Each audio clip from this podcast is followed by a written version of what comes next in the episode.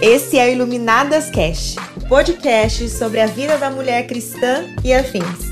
Meu nome é Thaisa Zambuja e aqui você é muito bem-vinda.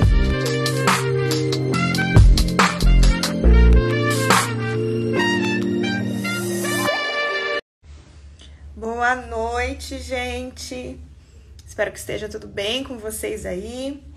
Estou muito feliz porque hoje vamos ter uma convidada maravilhosa aqui com a gente, a Juliana Ferron.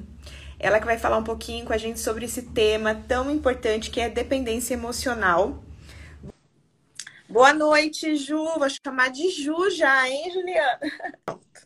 Legal, um prazer estar aí com vocês. É um assunto que eu gosto. Acho que eu fiz uma live só sobre isso, tá? Sobre dependência emocional. Mas é, é um assunto muito subjetivo, né? As pessoas normalmente não conseguem entender a profundidade desse tema, né? O impacto na vida de quem vive relacionamentos de dependência emocional. Então Sim. é um super tema. Glória a Deus por isso. Sim, inclusive, Ju, é, foi uma das coisas que eu vi é, de algumas pregações suas. Gente, confiram lá no YouTube, vocês vão poder receber mais dela. E onde você também fala numa parte do testemunho que muito da, da daquilo que você viveu no passado veio de uma carência emocional, né? De uma de algo que você é, entendeu ali dos teus pais, de toda aquela condição de não se sentir aceita, né? E acabou que é, essa carência emocional trouxe você para um relacionamento né, homossexual e que te fez estar dentro dessa dependência também, né, Ju, emocional, né? Sim, exatamente. Foram desejos aí que foram construídos de uma forma errada, né, ou distorcida dos propósitos de Deus por vários, vários motivos, né? Sim. E que acabaram distorcendo a forma como eu me relacionava com as pessoas. Então, é, é importante a gente salientar que a dependência emocional, ela não está só dentro de relacionamentos homossexuais, né? Mas ela também existe dentro de relacionamentos heterossexuais, dentro de relacionamentos entre marido e mulher, entre pais e filhos, amigos, amizades, né? Não, a dependência emocional, ela, todo mundo corre o risco, né, de cair nessa carência profunda e tentar suprir com o vínculo, né? Com o vínculo com o outro. Então, não sei se a gente já pode começar a falar, assim. Vamos, vamos sim. Primeiro, Ju, eu acho muito importante a gente falar sobre o que é a dependência, né? Rapidamente, é, eu acho que uma forma muito fácil da gente ilustrar é a gente, é, para entender, é um dependente químico, por exemplo, né? Ele precisa, ele necessita dele da droga para se sentir completo, para se sentir é, vivo, né? E a dependência emocional nada mais é do que isso também. A pessoa precisa é, independente, como você bem colocou, se é um parceiro emocional, né? Se é, eu digo assim, homem e mulher, casal, ou uma amizade, precisa daquela pessoa, ela entende que é necessário aquilo para ela viver. E aí, muitas vezes, ela se submete a situações terríveis, né? É, falando aqui de relacionamento, por exemplo, casal. É, às vezes está num relacionamento, casamento péssimo, mas ela tá vivendo aquilo porque se submete aquilo a qualquer custo, porque ela entende que ela precisa daquilo para viver, né, Ju? E assim com amizades, Sim. com lideranças também, né? E Sim. então é a dependência, ela é exatamente isso. E é legal a gente falar porque às vezes as pessoas elas estão vivendo, mas às vezes elas não querem reconhecer ou mesmo não não conseguem entender que estão passando por isso, né? Então é, é, é, sempre importante a gente falar, né, sobre os sinais também. E aí eu vou deixar você falar para mim um pouquinho o que, que você entende sobre isso, sobre os sinais, o que, que eles podem dizer para a gente. Então, como a gente falou ali no início, é, a dependência ela é um assunto bem subjetivo, né? Muitas pessoas não conseguem detectar isso com tanta facilidade, né? É, mas é um relacionamento, é um tipo de relacionamento tóxico, né, Ju? Ju, não, é, ah. Thaisa. É, desculpa, eu tô, tava falando com uma amiga que se chama Ju, e com ela na cabeça. Sem problema. É um, tipo de, é um tipo de relacionamento tóxico, né? Não creio que seja um demônio, mas é, é uma forma doente de se relacionar, é uma forma tóxica inflada que cria estagnação, cria anulação, é, tanto do dependente quanto do codependente, né? É uma forma não saudável de se relacionar com o outro. A palavra de Deus vai dizer lá em, em Romanos, né? Romanos, se eu não me engano, 1, 25, pois trocaram a verdade de Deus pela mentira e adoraram e serviram a criatura em vez do Criador. Então, o dependente emocional é aquele que elege alguém para ele servir, né? Para ele servir com todos os seus recursos, com o seu tempo, é, as suas finanças, as suas emoções, a sua vida, a ponto de ele entregar o seu coração por completo. É um, é um relacionamento de devoção, de idolatria. Né? Não é um relacionamento de liberdade. Uma vez que a gente entende que a palavra de Deus é, diz que o amor ele deixa o outro livre. Né? O relacionamento de dependência emocional, não. Ele quer exclusividade, prisão. Né? E, e é um tipo de relacionamento que tem como base não a liberdade de o outro conhecer pessoas, se relacionar, é, ter mais amigos ou ter, ter outros amigos, não. É um relacionamento de exclusividade, a base do controle, da manipulação, é, de joguinhos, sabe? Que, que cria tanto para o dependente quanto para o codependente um ambiente de tristeza, de autodestruição, de anulação completa, porque ora um se anula, ora é o outro, ora um manipula, ora é o outro. É como se fosse é, uma tampa e uma garrafa, né? Um acha que encaixa no outro, agindo Sim. daquela forma mas na verdade não. Na verdade, é, são duas pessoas tóxicas ligadas por um vínculo, mesmo que esses vínculos seja o ódio, porque chega uma altura desse relacionamento que as pessoas não se suportam mais. E aí você falou uma coisa muito importante. É, isso explica até mesmo crimes passionais. A pessoa não aguenta mais o outro. Ela não suporta mais é, é, a vida envolve brigas, discussões constantes, desamor, agressões, de desrespeito, violações, mas a pessoa não consegue não estar com o outro. Porque da mesma forma que o outro a prejudica, que o outro a viola, ele também a nutre.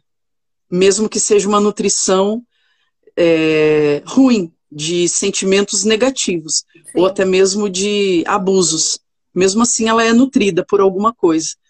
Então é um relacionamento profundamente doente, né, é, Thaís?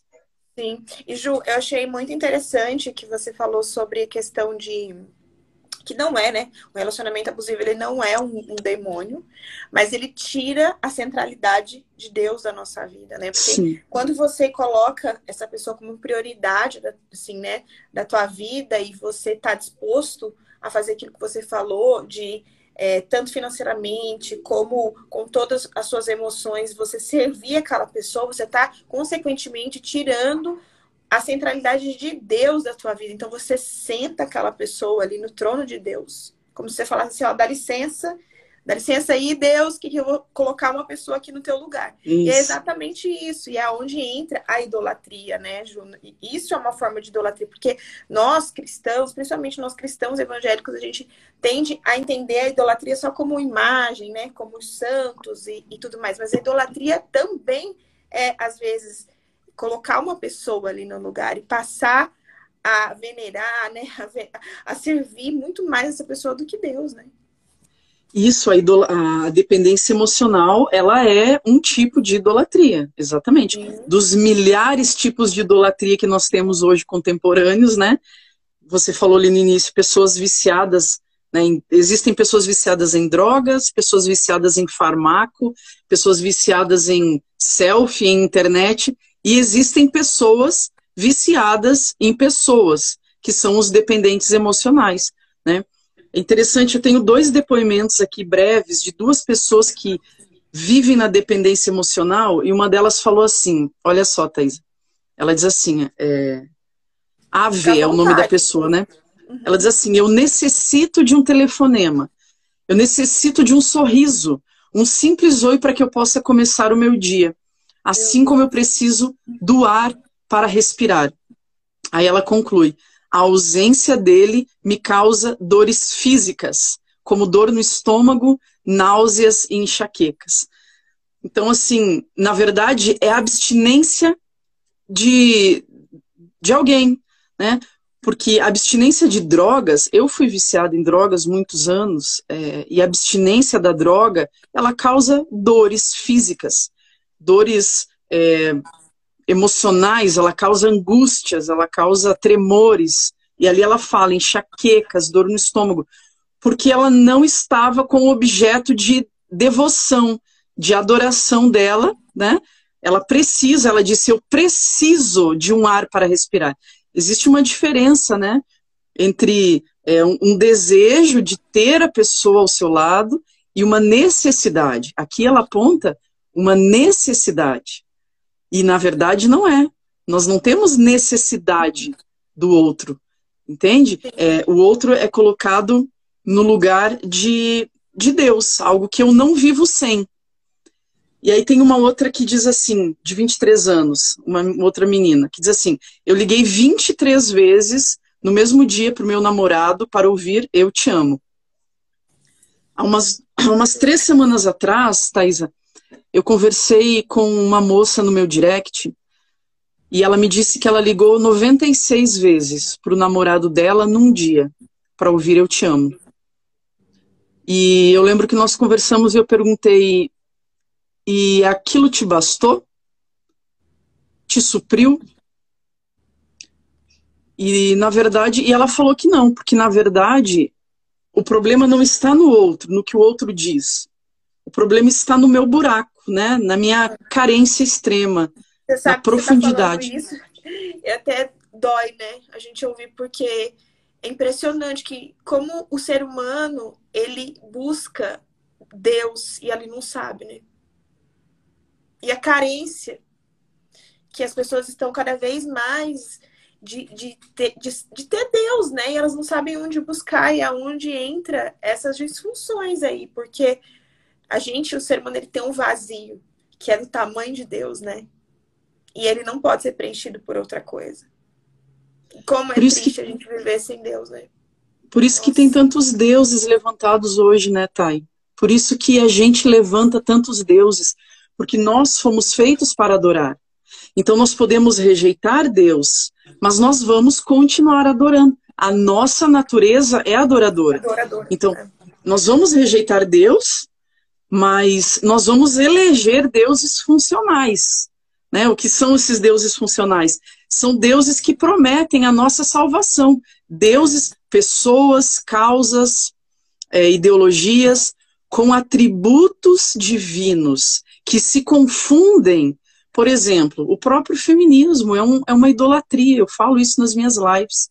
Eu quero fazer porque... uma com você, viu, sobre isso, porque é muito bom a gente ouvir de quem é, viveu, né, o, outra, outra realidade hoje está regenerada em Cristo. Então, eu acho que é muito importante a gente ouvir de quem realmente tem autoridade para falar nas duas, né, as duas vertentes. A gente ainda vai fazer uma junto sobre isso. Sim, vamos sim, com certeza. Então, é, voltando ali, o feminismo, ele, ele, ele, ele aparenta ter atributos de Deus, justiça, dignidade, respeito, paz, só que não é, porque e assim é o, o, a dependência emocional, ele tem atributos, a pessoa se apresenta como seu salvador. Salvador do quê? É alguém que vai me tirar de mim, é alguém que vai me tirar do, do, do meu isolamento, das minhas mazelas, do meu sofrimento, é, da minha solidão. É alguém que vai me tirar desse lugar, vai me salvar de mim e vai me colocar num lugar de felicidade que é nele, é no outro. Entende? Então, realmente é um ídolo que nós levantamos, assim como milhares de outros, né? É, eu acho interessante porque o nome dependência emocional, né? Ele tem vários outros conceitos, vários nomes. Por exemplo, dependência afetiva, dependência emocional, codependência ou dependência de vínculo. Eu gosto muito desse nome, dependência de vínculo. E acho que é o mais interessante, é o, é o que mais é, responde né, o que é a dependência emocional. Porque, na verdade, o que importa dentro da dependência afetiva é o vínculo, é o fio que liga uma pessoa a outra. Seja que tipo, tipo de nutrição está vindo nesse canal, se é bom ou se é ruim, porque pode ser um vínculo, como nós falamos ali no início, onde a pessoa, ela me desrespeita, mas é um vínculo. A pessoa me viola, mas é um vínculo. Eu tenho o outro. E o outro me tem. Eu não estou só entregue a mim mesma. Entende? Então esse vínculo é o que me é, é o que me deixa viva. Né? É o que deixa o dependente emocional vivo. É saber que o outro está ali e que eu sou vinculada ao outro, mesmo que esse vínculo me cause hum, é, mal, me faça mal, mesmo que esse vínculo me prejudique, me desrespeite e me viole. É um vínculo. E é isso que importa nessa relação. Entende? Não, não, não importa mais nada, né? A pessoa ela está disposta a se submeter a tudo. Isso. E Exatamente. Isso fala ela muito está sobre a falta de identidade, né, Ju? Nossa, forte. Com certeza. Porque quem não sabe quem é, né, tá aí. A gente, você falando de identidade, quem não sabe quem é, não sabe quanto vale. E se eu não sei quanto eu valho, eu acho que a minha, a, a, o meu valor está no outro. E quando o outro vai embora, eu me vejo só. E só eu não tenho valor, eu não vejo valor em mim. Entende? Enquanto dependente emocional. É como, é, é como se, enquanto a pessoa está numa relação, ela se experimenta numa versão dela que ela nunca se experimentou, numa versão muito mais bonita, muito mais alegre, muito mais inteligente.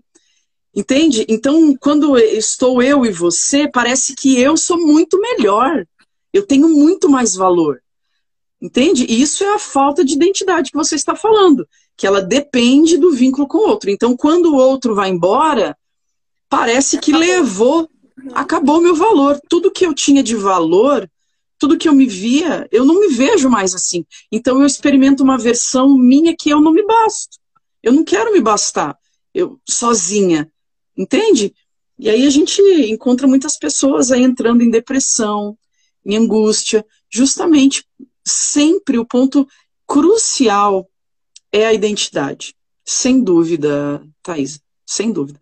É a Isso falta volta e isso tudo volta, né, para Deus, porque a nossa identidade ela está assim, acho que é um dos fatores fundamentais da gente entender quem a gente é, é primeiro a gente é, viver a paternidade de Deus. Exatamente. É, exatamente. Tudo se volta para a identidade. Porque enquanto a gente não entende o valor, não recebe não desfruta de uma identidade herdada, porque em Cristo nós temos uma identidade que não é construída, que não é atribuída, mas é uma identidade que é herdada. Ele conquistou e eu recebo e eu desfruto. E quando eu recebo essa identidade, é, as circunstâncias, as condições, elas não vão mais me chamar a atenção para que eu me prenda a identidades construídas. Entende? Sim. Rótulos construídos ou identidades que estejam em criaturas, em pessoas. Eu lembro que eu conversei uma vez com uma amiga que tinha um relacionamento de dependência emocional com o namorado e ela me falou assim: Julie, ele me pede o meu cartão de crédito. Nós não nos relacionamos mais há dois anos, ela me falava, mas ele me pede o meu cartão de crédito de vez em quando e eu empresto, porque eu não vejo problema. E aí eu falei para ela: Você percebe que você ainda tem um vínculo? Mesmo que seja financeiro, você se permite ter o vínculo? E você não se vê livre para outros relacionamentos, você se vê presa a ele, e ele continua buscando, porque se não é um telefonema, se não é uma mensagem, é, é, esse, é algum tipo de vínculo que vai permanecer, que vai permanecer e que vai fazer com que eles, se, eles permaneçam ligados, entende?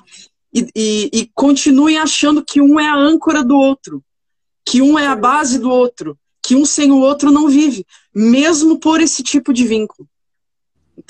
Então, é, o relacionamento de dependência emocional, ele, ele resulta dessa constante nutrição, aprovação e, e apoio ou existência de outra pessoa. Nesse caso, era simples existência do outro, mas que eu continuava com uma, que ela continuava com uma ligação, Sim. entende? Então, é, isso, essa ligação resulta no bem-estar do dependente. É uma coisa Não. assim. E o mais incrível, né, Ju, é que a pessoa se contenta em viver de migalha e que não tem nada a ver com o que Cristo diz pra gente, que é numa vida em abundância, né, que ele nos promete. Isso. Excelente. Se contenta com qualquer coisa que vier do outro para não ficar só. Porque se ficar só, se não tiver o outro, entre em contato com aquilo que ela não quer, que é consigo mesma. Sim. Então, é, é, aquele tipo de pessoa que você conhece num dia, no outro dia diz que é sua melhor amiga. Isso, isso. Né? Vira um grude da noite pro dia, da noite uhum. pro dia tá dormindo na casa da melhor amiga. E assim, existem, eu vejo muito, tá aí, eu vejo muito esse tipo de relacionamento entre líder e liderada. Dentro das igrejas. Dentro das igrejas e, e dorme na casa da liderada. Eu não estou dizendo que isso não pode, entende? Mas eu vejo e eu presencio muitos relacionamentos entre líder e liderada que cai para um, um, um relacionamento homossexual. Se pegam homossexuais, na verdade não são, são dependentes emocionais, mas a dependência emocional ela começa a fazer com que eu veja é, eu, o, outro, o outro de uma forma romanceada. Ju, eu começo pode, a dar uma. Você falando isso, você pode contar pra gente, então, é um pouquinho do seu testemunho quanto a isso, que foi quando eu comecei a, a falar que você conta, né? Como é que foi com você? porque é importante você falar, porque assim, quando a gente toca em assunto é, de, da igreja, né? A gente sabe que é um tabu que muitas vezes as pessoas não gostam de ouvir. Mas você é uma pessoa que pode falar que isso realmente aconteceu na tua vida. Então você tem essa, né, essa autoridade para falar. Sim. Eu vivi na homossexualidade por 12, 13 anos, mais ou menos, tá? É, dentro da homossexualidade, eu vivi um ano e meio, mais ou menos, como transgênero, no último ano antes de eu me converter a Cristo, que foi em 2012 para 2013. Dentro da homossexualidade, todos os meus relacionamentos foram relacionamentos de dependência emocional. E eu entendi isso quando assisti uma palestra sobre dependência emocional. E eu não tinha ideia do que era isso, a profundidade que era e a anulação que fazia com, com que eu vivesse os meus relacionamentos. Então, é, eu fui ativista LGBT também, promovi eventos para o público LGBT aqui numa cidade no Rio Grande do Sul. E em 2013, 2012, mais ou menos 2013, então eu me converti. Eu fui para uma igreja. É, no meu aniversário de 30 anos, eu fui ali para uma igreja. Eu, eu conversei com Deus na minha casa durante a semana do meu aniversário. Me, é, me dispus a ir para uma igreja e a ter respostas que até então eu não tinha do mundo. O mundo não tinha me dado respostas que me que aquietasse o meu coração. Eu tinha respostas acerca dos meus desejos, né? Então fui para uma igreja, fiz uma proposta com Deus para que ele me respondesse em dois meses, para que ele falasse comigo. Do contrário, eu ia voltar para aquele estilo de vida que eu tinha, porque até então era só o que eu sabia viver era só o que eu tinha. Eu não tinha outros amigos, eu não tinha outra vida. O meu mundo, o meu universo era dentro do universo LGBT. Então, eu não sabia nem por onde começar a sair dele, quando nesses dois meses é, eu entendi o propósito de Deus para minha vida, quando eu ouvi ali de um líder que olhou para mim e falou que eu era uma mulher, e aquilo foi uma novidade de vida para mim, porque era uma notícia que eu não tinha. Se tinha, nunca tinha descido ao meu coração de saber que eu era uma mulher e que aquilo era o que Deus tinha para mim. e que se eu estava em sofrimento é porque não estava vivendo o que Deus tinha para mim. E mesmo que eu tivesse dificuldade em viver aquilo que o Senhor tinha para minha vida, eu havia nascido para ser uma mulher. E era aquilo que ele tinha para mim. E aí eu me dispus, a partir daquele momento, então, abracei aquela palavra e aquilo que é, eu entendi que era que ia gerar vida para mim, né? E comecei então um processo ali, um processo de que eu chamo de desconstrução, de, de desconstrução, desconstrução principalmente de enganos que eu tinha acreditado, enganos a respeito da minha identidade. Né? Começou tudo por aí. É um processo de. é legal de... você falar isso, que é um processo, né? Porque muitas vezes as pessoas acham que assim, você vai na igreja no outro dia você uh, tá liberto, né, Ju? Não é assim, né? Você precisa querer, você precisa lutar todos os dias. É aquilo que a palavra diz, né? Que a gente precisa lutar contra a nossa carne e buscar carregar a nossa cruz, né? Sim. É... Deixa eu mandar um beijo aqui para Thaís, que está nos assistindo. Thay. Oi, Thaís. Thaís é uma Thaís é uma querida. É uma querida no meu coração, eu amo ela. Linda. Quase me achará, né, Thaís? É, a, a Thaís, ela fala muito sobre feminismo, viu? Ah, Thaís? legal. É, ela, ela. ela é uma pessoa que eu aprendi muito sobre feminismo e aprendo porque ela estuda pra caramba. Ela estuda oh, mesmo, né? Eu, muita coisa que eu sei do feminismo, eu vou pra Bíblia. E poucos, pouca, pouca coisa eu vou para os livros. Já li livros de marxismo, né? Livros feministas, mas a Thaís, ela né? mergulha. Né? Sim, ela mergulha demais, assim, ela tem um conhecimento fantástico. E ela está com um curso sobre, sobre feminismo também. Depois vou entrar em contato com ela para pegar umas dicas, saber mais. Isso. então, então e, sabe o que, que eu queria que você. É, vou só fazer um parênteses, mas vou deixar você falar, só para te lembrar que eu vi você falando que durante todo esse tempo você teve uma mãe sábia, né? Que, Sim. Que esteve orando, que você é tem uma família cristã, tudo isso, né? É, porque a minha mãe, ela foi sábia mesmo sem saber, né, Thay? Porque, assim, ela, ela foi bíblica. A palavra de Deus diz que o amor é paciente. Isso. Então, a, a, a minha mãe foi paciente. A minha mãe me via chegar em casa com drogada, minha mãe me via chegar bêbada, minha mãe me via chegar com traficantes, a minha mãe me via chegar em casa com garotas de programa, minha mãe me via chegar em casa com namoradas, com amigos do meio LGBT, e a minha mãe nunca, nunca me confrontou, minha mãe nunca me colocou contra a parede, minha mãe nunca me jogou pro mundo, porque eu era uma pessoa tão ferida internamente, sabe, Thay? Tão ferida, e aquela ferida em mim, ela fazia com que eu me tornasse agressiva. Agressiva, rebelde, porque é, uma pessoa que, que está ferida por dentro, com os seus traumas, as suas dores, né? Tudo que, vive, tudo que viveu, é, ela co coloca uma, uma armadura de proteção, né? Então, antes que você me fira de novo, eu já reajo e eu já firo, né? E eu já sou agressiva. Então, eu era assim. E a minha mãe, sabiamente, ela não não me não brigava, não me xingava, não me contrariava, não, ela só via. Por 12, 13 anos ela ficou vendo esse tipo de comportamento dentro de casa e fora, porque eu me afastei muito da minha família, né, onde eu entendia que precisava viver a minha privacidade, né? E na verdade não, na verdade eu comecei a viver uma decadência, né? De drogas, de ativismo e e é isso.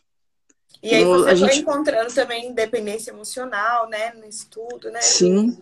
A dependência emocional foi uma coisa, uma das coisas que é, o Senhor me mostrou, né? Que todas as pessoas que se achegavam na minha vida, por ter uma carência profunda, por ter sentimentos de rejeição dentro de mim, cresci com o sentimento de rejeição, todas as pessoas que eu me relacionava, é, era como se, se eu me desesperasse para não perder aquele vínculo. Então eu me submetia a todo tipo de relação. Relação, eu, eu me relacionava, eu lembro que o primeiro relacionamento que eu tive com uma menina, essa menina era uma garota de programa, e eu tenho respeito por todas as pessoas, mas eu não me respeitava, porque ela se relacionava com outras pessoas. E fora, né, ela se relacionar com outras pessoas, ela tinha um namorado fixo também. Então eu, ela se relacionava comigo quando ela tinha tempo, e isso era uma vez por mês, uma vez a cada 15 dias. E, e nesse período eu ficava é, fomentando ali, eu ficava remoendo, eu ficava sonhando com aqueles encontros, endeusando aquela pessoa. Entende? A ponto desse namorado que essa pessoa tinha, ele quase me matou um dia. Ele Olha quebrou isso. toda a minha casa, ele descobriu que nós tínhamos um relacionamento. Eu conto isso nesse livro aqui, ó. Cansei de ser gay, é, que é o primeiro livro do, do meu testemunho. Hã? Eu já li. Você já leu? Ah, que legal. É, mas eu quero um, assim, ó, autografado. tá bom. Ali eu, ali leiam, eu conto nesse gente, livro. Leia o livro dela, é incrível, é maravilhoso, olha.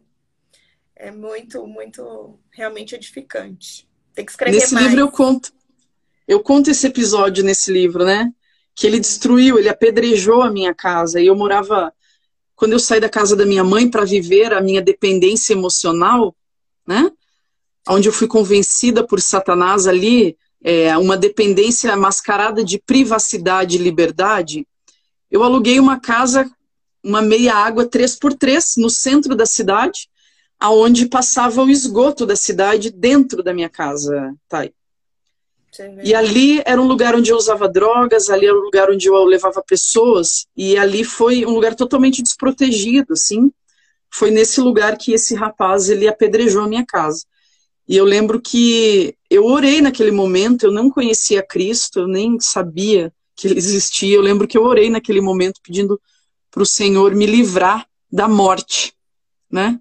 Na verdade, eu já estava morrendo, né? Morrendo é, pouco a pouco, porque, né? Pouco a pouco, né? Buscando em pessoas aí o suprimento que só pode ter em Deus. O nome do livro é Cansei de Ser Gay, minha querida. Esse aqui, ó. Esse primeiro livro aqui que conta o meu testemunho. Tem lá no, sua, no seu perfil, né, Ju? Tem, tem. Isso, posso, posso enviar por, por correio para as pessoas. O relacionamento de dependência emocional, né, tá? E ele, ele é muito tentador, sabe? Porque é, nós nascemos dentro de um. Nós nascemos num ambiente totalmente de dependência. Né? Nós estávamos no útero, um lugar 100% de dependência, nutridas, onde alguém respirava por nós, alguém é, metabolizava os alimentos por nós, né? Nós não fazíamos nada. E quando a gente vem ao mundo, né? É, a gente já precisa começar a respirar por nós mesmos, a metabolizar os alimentos por conta própria. Então já começa um processo de independência. Sim. Né? Independência. Só que algumas pessoas não desenvolvem essa independência. É nítido na vida de algumas pessoas essa síndrome né, do Peter Pan, onde pessoas não querem crescer, pessoas não querem responsabilidade, pessoas querem continuar dependentes, pessoas querem continuar no ninho, filhos querem continuar no ninho e pais não querem que os filhos saiam do ninho. Então a gente vê esse cordão umbilical emocional que precisa ser cortado pelos pais, primeiramente, né? Ou pelos próprios filhos que precisam aí de um grito de independência, de um grito de liberdade, né? Porque é muito fácil é, passar a vida toda sendo dependente. Alguém que escolhe por você, alguém que pensa por você, alguém que decide por você. Entende? Esse tipo de relacionamento a gente vê muito dentro de relacionamento, relacionamento entre mães e filhos. Sabe, a gente vê muito essa característica.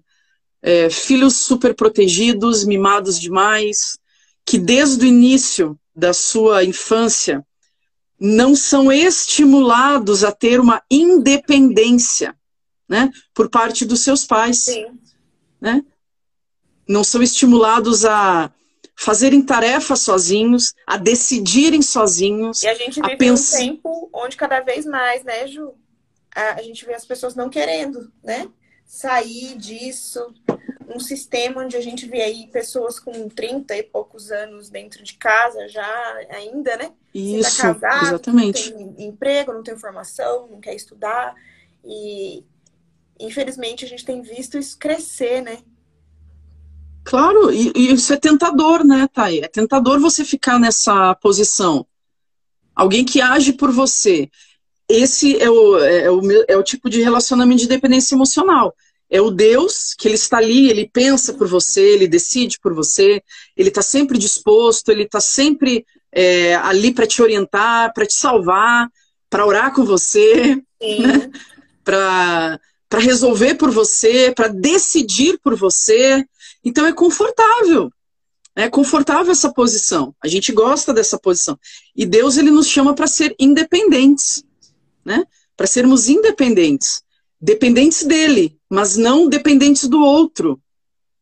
Né? Não dependentes do homem. Maldito é o homem que confia no homem, diz a isso. palavra de Deus, né? É, é isso mesmo. E ainda, a gente falando um pouquinho, né, mas com o contexto bíblico, você vê que a dependência emocional, ela é totalmente diferente do que é o amor ágape, né? Que é aquele padrão do amor de Deus. Sim. Exatamente. Que é o amor doador. É o amor que deixa o outro livre, uhum. né? O ágape ele não quer para si, mas ele deixa o outro livre. Isso. É o amor sacrificial, o amor doador. Exatamente, é o oposto. É o oposto. Eu quero aproveitar que a gente está falando sobre isso. Eu até separei aqui a passagem, não vou ler porque ela é longa, mas assim, se você tiver com uma caneta, um papelzinho aí, anotem, gente. Leiam depois é, 1 Coríntios 13, é, versículo 4 até o 7. Tá bom? Aí depois vocês podem ver mais na palavra sobre isso. Coríntios 13. É. E depois eu vou ler. É interessante que a gente vê algumas características, né? Sim. De, de pessoas que vivem na dependência emocional. Por exemplo, são pessoas que vivem buscando aceitação e aprovação. É, pessoas com necessidade de aprovação pelo outro e de aceitação pelo outro. Por quê? Porque como o dependente ele não se valoriza, ele não se aceita, né? Ele não, é, ele não vê nele a, as qualificações, as competências que ele pode, provavelmente tenha, mas ele precisa de constante aprovação do outro. Então ele se molda o seu, ele molda o seu comportamento, né? Ao que o outro possa gostar, ao que as pessoas possam gostar, a agradar o outro. Por quê? Porque ele não pode desagradar, porque ele precisa ser amado. Sim. Né? Ele depende da aprovação e da aceitação do outro. Então, se o outro me desaprovar, se eu falar, se eu fizer algo que o outro desaprove, eu posso perder o vínculo que eu recebo do outro. Então eu anulo as minhas competências, eu anulo as minhas qualidades, né, em prol desse vínculo com o outro. Né? A gente percebe também que é, pessoas que vivem dentro da dependência emocional são pessoas que têm ciúmes, que têm uma possessividade. Isso é um, um desejo. Né, Isso, um são sinais. sinais. Desejos de exclusividade com o outro. Tipo, pessoas que se sentem enciumadas quando outros amigos se aproximam. Porque ele quer um encontro só com você. Uhum, uhum. Né? Ele não quer dividir a sua atenção com ninguém. Né? Não quer dividir a sua nada, atenção. Né? E nem com, com nada. nada. Que é aquilo que você falou, muitas vezes a pessoa não tem um hobby, não pode ter uma profissão direito, não pode nada, porque a pessoa quer só, né? É bem, é bem complicado. É exatamente, exatamente. É, é uma preferência, assim, de passar a maior parte do tempo em exclusividade com o outro. E quando isso não acontece, é como se então não tivesse graça. Uhum. Sabe? Tipo assim, ah, ah, se você não for no retiro, não tem graça. Se você não for, se você não for no cinema, não tem graça. Uhum. Todo mundo é, pode faltar. Agora, você não. Se você não for, né, aquela pessoa que você elege para ser seu Deus, se você não estiver lá, não vai ter graça. Então se sente é, é um desespero irracional assim. Quando a pessoa não está ou quando ela está e essa pessoa tem que dividir ela com outros. Por exemplo, numa mesa de pizzaria assim. Você tem que dividir a atenção dela com de, sete, oito pessoas. E ali você fica, né, com. Complicado, né? Um sentimento, né, de uma raiva que você não sabe explicar. Por quê? Porque você está dividindo a atenção dela. E você sabe, você falando isso, é muito assim, né? A gente estuda, lê, né? A gente se preparou aqui para live e tudo. Mas se ouvir de outra pessoa, eu acho que muitas pessoas estão com esse sentimento aí. Você começa a recordar de coisas, de pessoas que passaram na tua vida e que falam, hum, gente, isso era uma dependência emocional, isso. né? Isso, exatamente. Tanto, tanto pra Desculpa, gente pode falar. Tanto a gente já, né, nesse, nesse papel de, de ser ou dependente, quanto de já ser também alvo disso, né? Sim, é por isso que a gente fala, exatamente, para que a gente possa ir se identificando, né? Sim. E a gente tem essas, é, sei lá, características, né, que fazem com que a gente se identifique. Olha só, uma outra característica aqui. Sentimento romanceado por um amigo ou uma amiga, né? É, pode levar a uma dependência emocional, no caso de amigas, né, duas meninas, né, esse abraço mais apertado, esse, sabe, esse aconchego, esse acolhimento maior, a pessoa começa a ter pensamentos romanceados. É, outra característica, dificuldade de tomar decisões sozinho. Uhum. Né? Por quê? Porque a pessoa é, ela precisa ouvir porque ela precisa de aprovação. Então, se ela tomar decisões sozinha, ela, ela pode ser reprovada. É, então, ela, ela necessita de aprovação do outro. Ela não consegue assumir responsabilidades e riscos na vida. Por quê? Porque ela tem medo de desagradar. Né? Medo de desagradar a mãe, medo de desagradar o esposo, a amiga porque é uma, é, é uma falta de confiança que leva à procrastinação. É uma pessoa que não, como ela não desenvolveu a independência, ela tem medo de estar, por exemplo, à frente de projetos. Uhum. Iniciar projetos. Por quê? Porque ali você corre riscos. Sim. Você corre riscos de ser o pioneiro. E o dependente emocional, ele nunca quer estar à frente, porque ele pode desagradar. Né? Ele pode contrariar, ele pode não agradar Olha, e aí ele vai muito além, né, do que a gente pensa e imagina que é só um relacionamento é, afetivo. Não, gente, afeta muitas outras coisas, né? Com certeza. É, pega todas as áreas da sua vida. Ela, ela respinga em todas as áreas da sua vida e ela prejudica todas as áreas da nossa vida, né? É, aqui eu escrevi um, um teste que eu falo nas minhas palestras, Thay. Um teste para ver se você pode ter passado por um relacionamento de dependência emocional, sabe? Uhum. A primeira pergunta é: você se anula para agradar os outros? Sabe? É uma pergunta que a gente precisa ter. Fazer. Você tem ciúmes excessivos ou de posse ou de controle sobre a vida de alguém? Você se sente perdido quando não consegue estar perto de X pessoa, de determinada pessoa? Você vê amigos ou parentes dessa pessoa como competição? Você consegue, você só consegue agir se essa pessoa te aprovar? Você acha que essa pessoa é responsável para te nutrir da alegria e da felicidade? E ela é responsável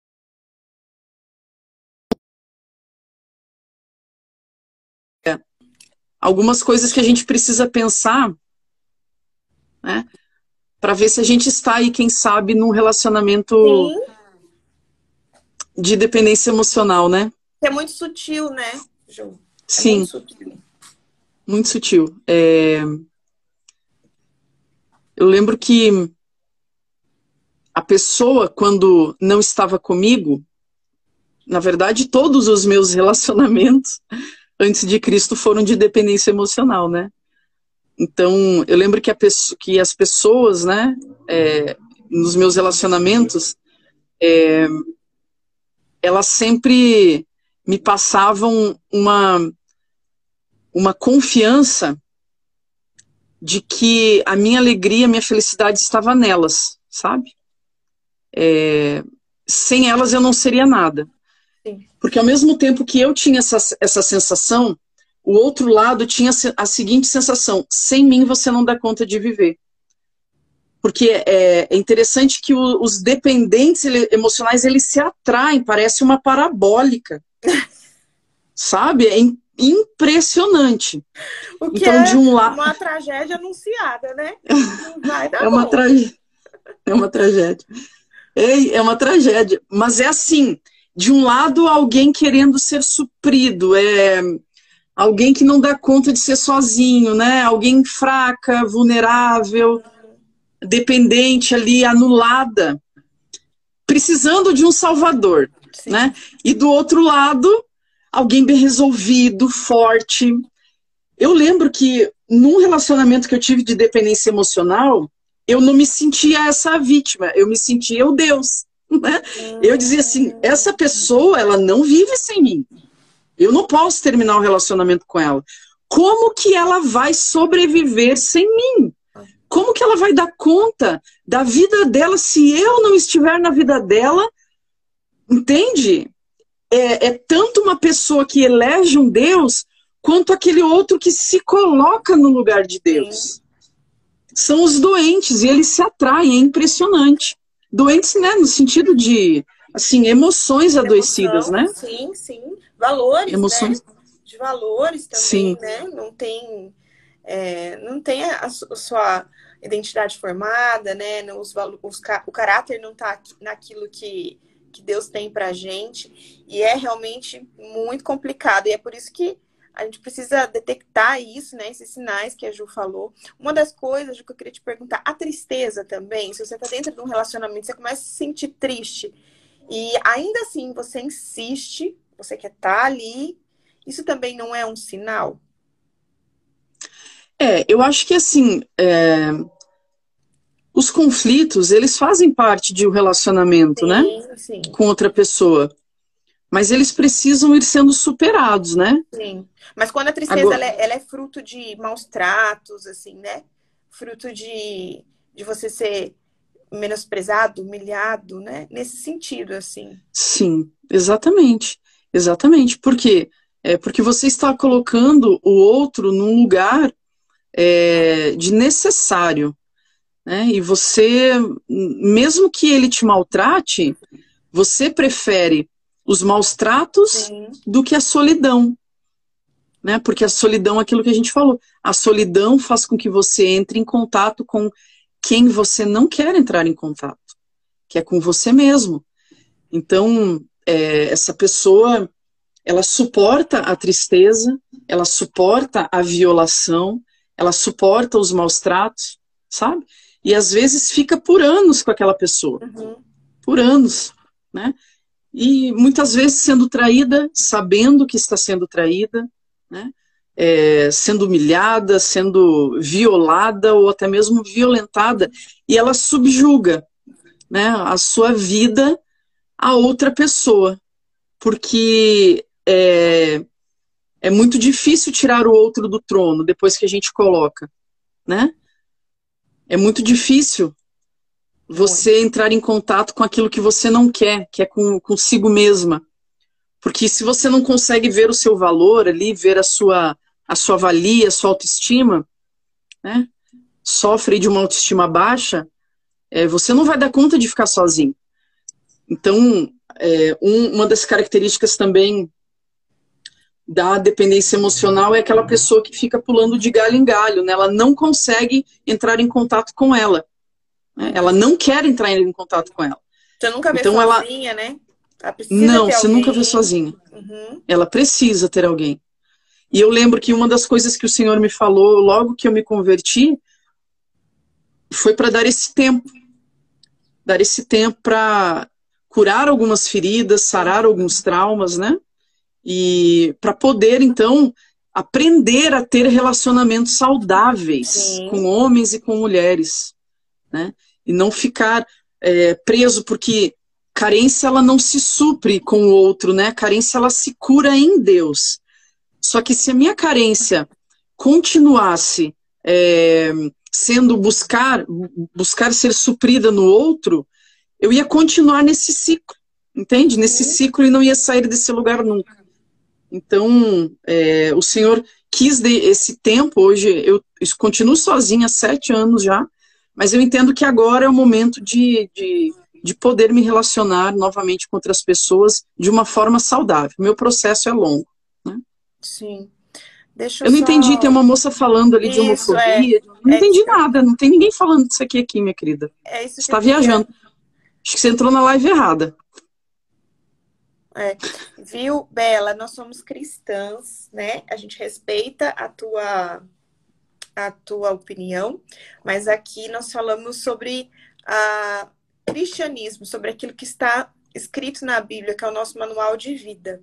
Então, é, se você não concorda, se você não quer ouvir, a gente te convida, por favor, né, para que você ou você escute com respeito, que você não, não fique aqui, porque a gente não vai poder Isso. dar aquilo que você quer, tá bom? Mas, Isso, a gente nem tá falando de homossexualidade, é, né? Não. Apesar de que a minha história é na homossexualidade, entende? Então, falar que eu sou ex-homossexual não é homofobia, ok? Uhum. É, e é isso aí. Isso. Então tá, vamos continuar. É, e, e, sobre. É, é, tá, é muito importante a gente reconhecer esses sinais, Ju, porque é, justamente muitas vezes a gente vê dentro contextos dentro da própria igreja, né? Onde mulheres estão passando por esse tipo de abuso e elas entendem isso como a. Como ela, ela precisa submeter, né? A submissão não tem a ver com isso, né? É, a submissão é você se submeter a um homem que se coloca para cumprir aquilo que Deus pede, que é que ele ame a esposa assim como Cristo amou a igreja. Então, eu por muito tempo Sim. tive dificuldade em entender o que era submissão, apesar de fazê-la, tá? Mas eu ficava assim, Deus, me explica. Mas quando eu entendi isso, que Deus é tão perfeito que ele faz tudo, né, para caminhar junto. E eu falei, ok, né? A gente se submete em alegria quando a gente tem um homem que nos ama, assim como Cristo amou a igreja, é óbvio que a gente vai se submeter em amor, né? Então, Sim. quando as, as, coisas andam em harmonia, é, assim como Deus pede pra gente, é que a gente consegue fazer, né? De acordo com aquilo que ele nos pede mesmo, quando é bíblico, né? E aí Sim, eu é, perguntei tá. sobre a tristeza, porque muitas vezes as mulheres estão ali, né, em relacionamentos onde você vê que elas estão sendo humilhadas, que elas estão sendo depreciadas, e elas estão nessa condição e permanece, né? Permanece sem entender que de repente precisa é, entender esse lugar aí de dependência emocional, que pode ser o primeiro passo ah, para também ser uma restituição, né? Sim. É, tá, e deixa eu te falar uma coisa, falta cinco minutos para acabar você sabe que tem ali uma opção para clicar no nome da pessoa e excluir ela do, do, do da live, né? É, eu sei porque eu enfrento esse, tipo de coisa nas minhas lives e eu só ah, excluo. Já, eu tenho preguiça de, de, dialogar. Já então, quando já. você quiser Mas, fazer isso. Falar, a gente tem agora mais tempo de live, tá? Porque tô mais tranquila. A gente pode fazer. Agora, não que a gente vai fazer, tá, gente? Ah. a gente tem é, agora quatro horas de live. Sério? Aí, tô, tô perdida. por quatro horas, eu vou convidar todo mundo para uma vigília. Eu quero ver quem que é quente aí que vai, que vai participar, hein? Já começa a levantar a mão aí que eu, eu já excluí já. Tá tudo bem. É, Mas... Então, eu quero é, pedir para você concluir, tá, Ju? Eu sei que você tem. A gente vai marcar outras coisas, porque você tem muita coisa para entregar pra gente e que tá sendo bem. Então, se você. É, depois a live vai ficar salva, eu vi que me perguntaram aqui encaminha para as pessoas, tá, gente? É, coloca aí, a gente pode encaminhar até para 50 pessoas, porque é muito importante, é um assunto muito relevante. A gente sabe que é, é igual aconteceu agora, muitas pessoas se manifestam contra aquilo que a gente crê, mas a gente precisa se unir para levar a verdade do que o Senhor quer para a gente. E a Ju tem sido uma mulher usada para isso. Glória a Deus pela vida dela. E Amém. que ela tem se colocado nesse lugar aí onde a gente sabe que ela, né, apanha muito, né, Ju, pra, por falar o que você fala, né?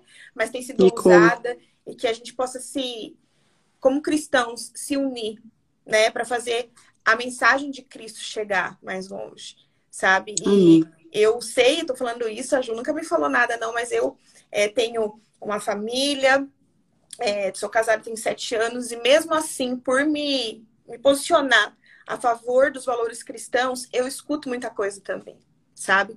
Então Sim. eu peço para vocês, para que vocês nos apoiem, sabe? Levante pessoas que realmente estão ali colocando a cara ali para dar, né, bater pelo, pelo evangelho.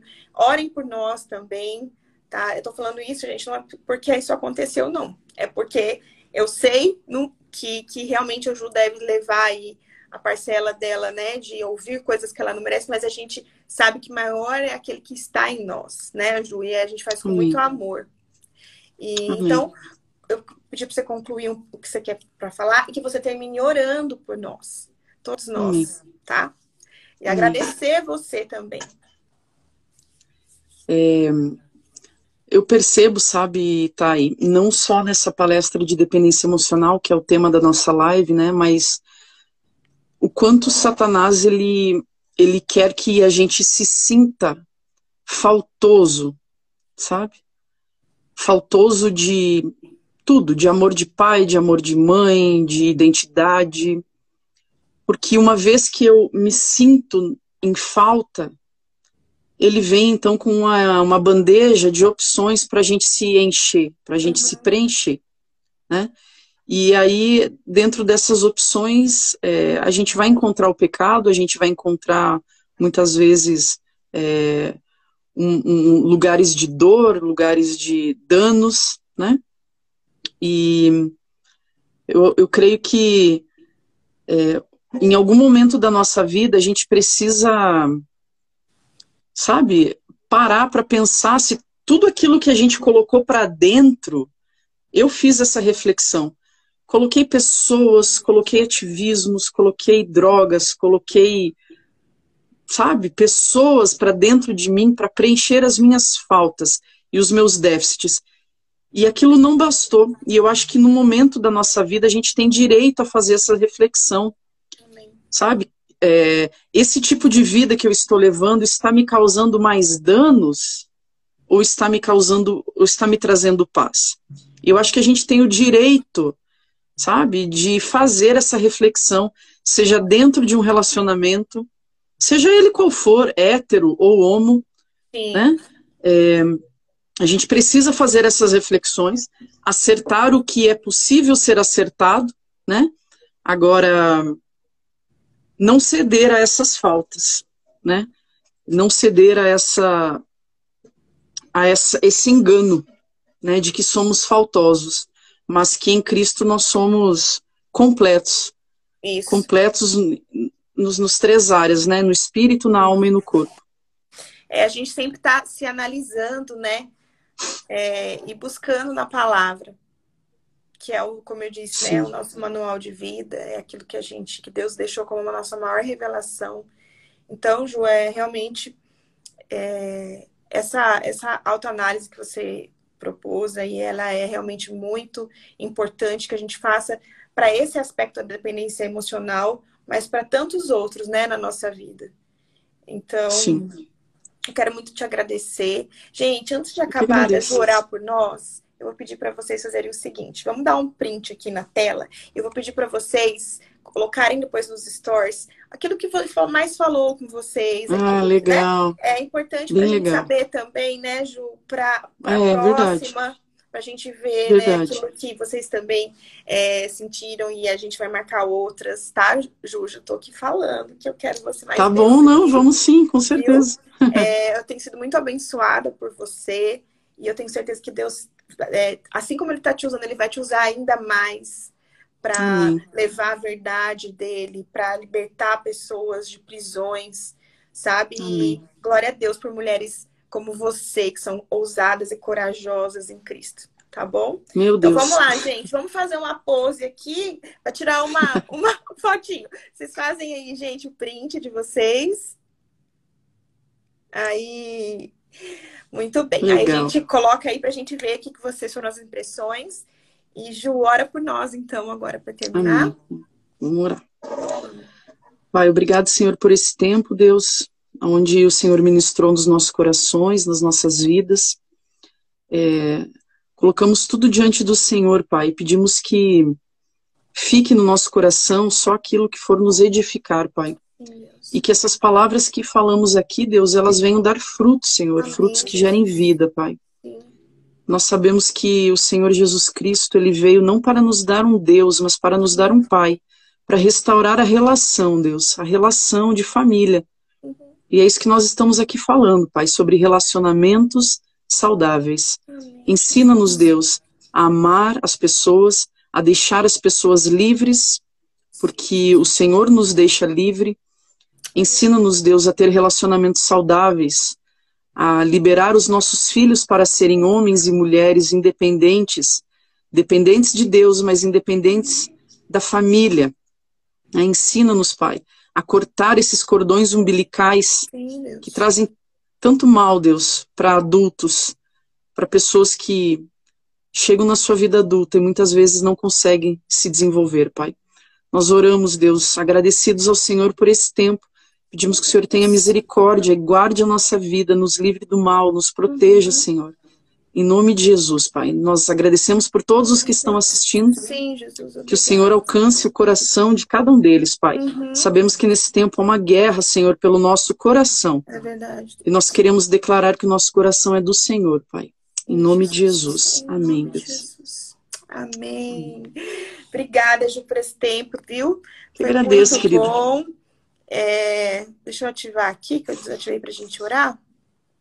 Eu vi que ficaram algumas perguntas. Ju, eu vou abrir uma aqui só, tá? Antes de a gente tá. terminar. É... Aqui. Você responde a Suzy e aí depois a gente termina. O que fazer quando a pessoa não quer ajuda e tem uma criança no meio? Acho que não quer ajuda, né? Para solucionar o problema da dependência emocional. O que fazer quando uma pessoa não quer ajuda e tem uma criança no meio?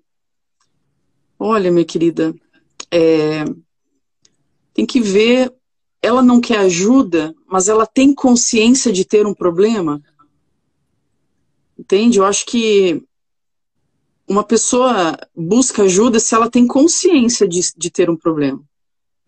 Se ela não tem consciência, ela não vai querer ajuda. Uhum. Então é preciso, eu acredito que gerar nela uma consciência. Entende? Gerar nela uma consciência do tipo de relacionamento que ela está vivendo. Sim. Entende? Isso é feito com amor e não com imposições. Né? É, eu acho que é isso. E é claro, né? Tentar é, fazer com que ela tenha esse, essa responsabilidade com a criança, né? Com a, com a criança que é uma inocente e que pode sim ter marcas desse tipo de relacionamento. A gente está vivendo um tempo onde a palavra de Deus diz que os homens serão egoístas. Uhum. Entende? Então, esse é o tempo que a gente está vivendo. Tudo isso que a gente está vendo é, são resquícios né, do final dos tempos, onde a Bíblia diz que os homens serão egoístas, cheios de si, em si mesmados.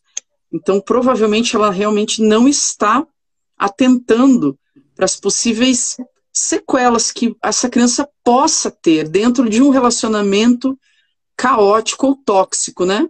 Sim. Então, é, fazer, tentar fazer com que ela tenha esse olhar de que a criança pode estar ali sobrevivendo a esse relacionamento, né?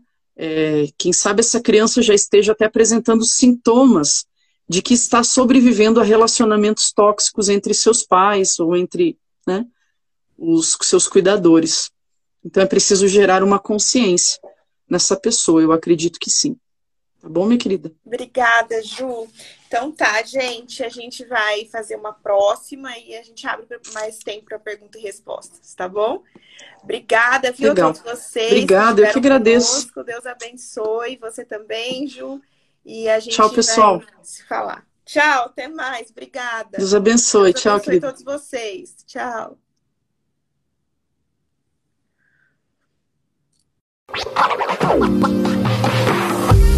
Você ouviu o Iluminadas Cast com Thaisa Azambuja. Obrigada por ficar até aqui. Siga o podcast para receber as últimas atualizações e compartilhe com as amigas essa mensagem.